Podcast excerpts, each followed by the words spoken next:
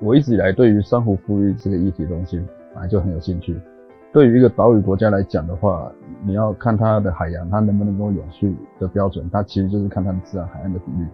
那么台湾的自然海岸比率其实已经不到三分之一，而且是每年都还在减少。我是喜欢进入到自然里面，然后选择自然的一些元素进入到创作的那个概念里面，所以很自然而然我就会想到说，我们可以使用那个自然界里面比较常看到的一些图形。比如说像六角形，像蜂窝啊，或者是说像那个螺旋的造型，无论是植物，小到 DNA，或者大到整个宇宙的、台风、星际，它其实都是一个螺旋的现象。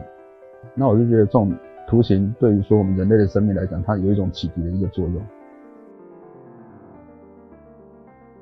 就这个运生的作品，珊瑚复原这个概念，慢慢的传递出去。珊瑚其实是蛮脆弱的，自然它其实也是。很脆弱，其实不只是珊瑚，啊，我们山顶也是啊。